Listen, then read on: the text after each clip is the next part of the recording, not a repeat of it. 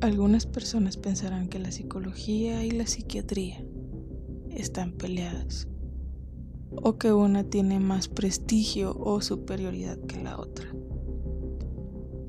La verdad es que son profesiones que trabajan en conjunto. La psiquiatría es una especialidad de la medicina centrada en el estudio y tratamiento de enfermedades mentales, por lo que están autorizados para medicar a sus pacientes.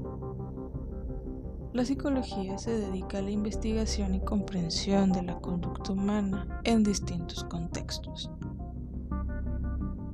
También el trabajo social y la enfermería tienen un rol muy importante en la salud mental, sobre todo si hablamos de centros psiquiátricos.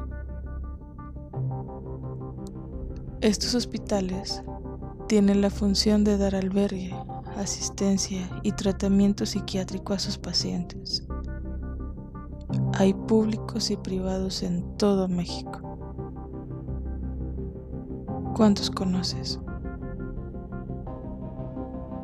Bienvenidos a Mis Voces y yo, el podcast que no es exclusivo para psicólogos.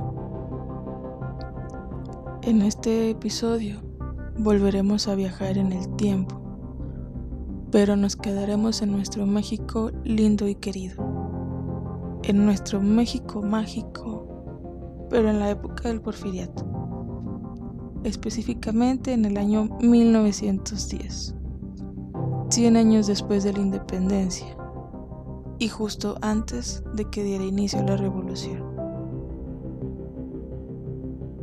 El entonces presidente, el general Porfirio Díaz, quien era una persona excéntrica, alguien que estaba fascinado o tal vez obsesionado con lo que hacían los países europeos, especialmente Francia, decidió conmemorar el centenario de la independencia con innovación y con modernidad del tipo o del estilo de estos países europeos demostrándole al mundo que México ya no estaba estancado, que México ya no era ni iba a ser el de antes.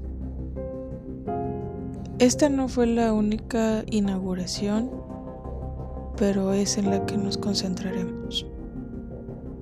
La Castañeda. El 1 de octubre de 1910, en Mixcoac, las personas de la alta sociedad políticos mexicanos y extranjeros se preparaban para asistir a la inauguración del manicomio más grande de México. La construcción de este hospital psiquiátrico se realizó en la gran y popular ex hacienda pulquera de la Castañeda. El nombre se quedó, pero la función cambió. A partir de esa fecha, se abrirían sus puertas a hombres y mujeres con trastornos mentales. Recordemos que en esos tiempos el apoyo a la salud mental era símbolo de progreso, algo que pocos se atrevían a hacer, porque lo normal era abandonar a su suerte a las personas a las que consideraban con algún grado de locura. La Castañeda era un lugar hermoso y amplio que se dividió en varios pabellones, entre los cuales se encontraba el de los pacientes distinguidos, donde los privilegios de la economía fluida eran notorios Aquí se alojaban pacientes que no eran agresivos y o que sus familiares otorgaban importantes donaciones a la institución.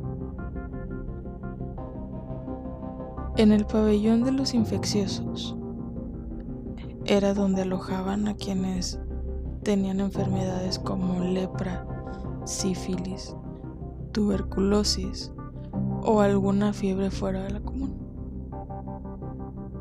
También llevaban a este pabellón a prostitutas pero sin antes haberles realizado algún examen médico. Había un pabellón exclusivo para pacientes con un funcionamiento intelectual limitado o considerado por debajo del promedio en esa época. Y no hacían diferencias de edad. Es decir, había desde niños, adolescentes, hasta adultos mayores en esa sala. También tenían una sala de observación donde permanecían los pacientes que llegaban por primera vez y hasta que fueran diagnosticados.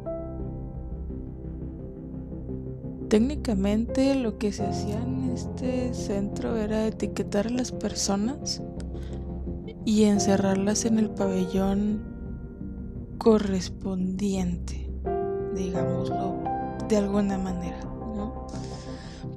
Al principio todo esto pintaba para mejora de México, para la sociedad de México era la novedad y todo se veía perfecto porque los internos tenían salas de recreación, salas como donde proyectaban cine, donde podían jugar, eh, tenían una enfermería, tenían biblioteca, les daban clases eh, y claro que no podía faltar la sala de terapia con electroshocks.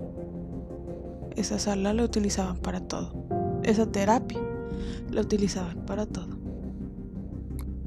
Analizando a profundidad y obviamente con los conocimientos que ahora tenemos, para nosotros es evidente que estaría destinado al desastroso horror que fue este lugar, también llamado las puertas del infierno.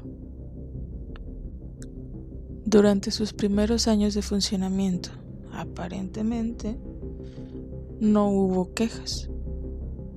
¿Tuvieron algunas carencias? Sí, debido a la revolución. Sin embargo, se esforzaban por mantenerse en pie y dar la atención adecuada a sus inquilinos. Terminando este evento histórico y a principios de los años 20 comenzaron los pequeños grandes detalles que fueron mermando la Castañeda.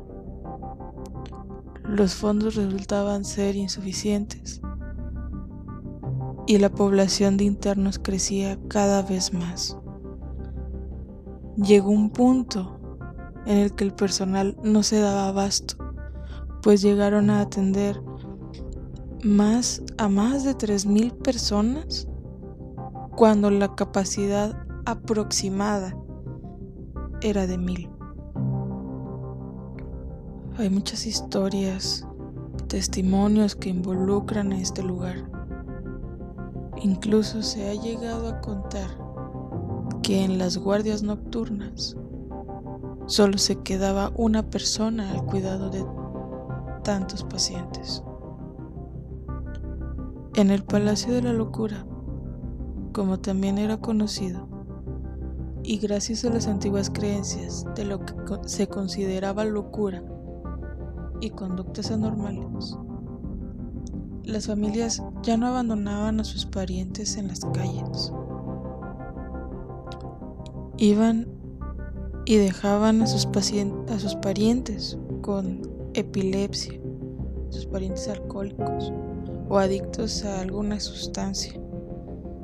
Y homosexuales también los iban a dejar a la Castañeda. Eventualmente las autoridades comenzaron a enviar a personas que no tenían hogar personas de escasos recursos, a delincuentes. También traspasaron a convictos peligrosos, lo que poco a poco fue provocando que se perdiera el control del lugar. Aunque desde el principio la Castañeda no tenía ninguna organización, ni administrativa, ni médica.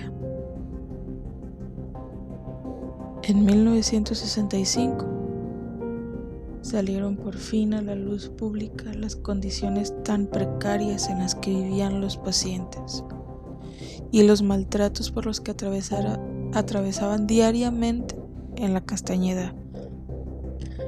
Aquí las opiniones se dividen, pero también tienen un punto en común por fin se le dio término a este lugar.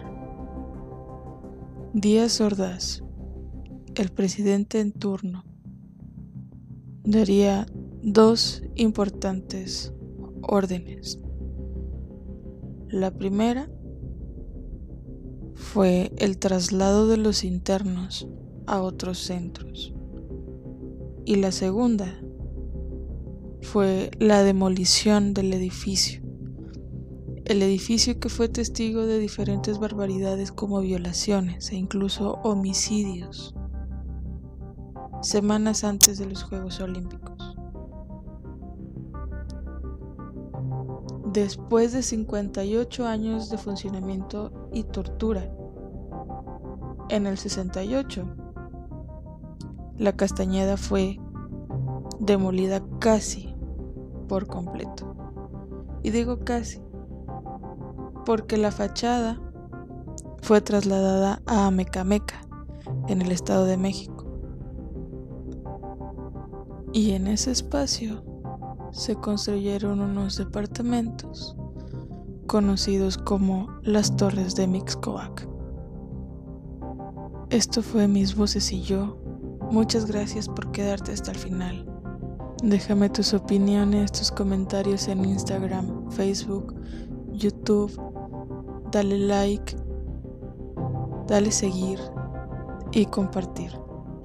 También en Spotify y en Google Podcast. Yo soy Gabriel Pinkman. Nos escuchamos la próxima semana. Y recuerda que cada decisión que has tomado te ha traído a este momento.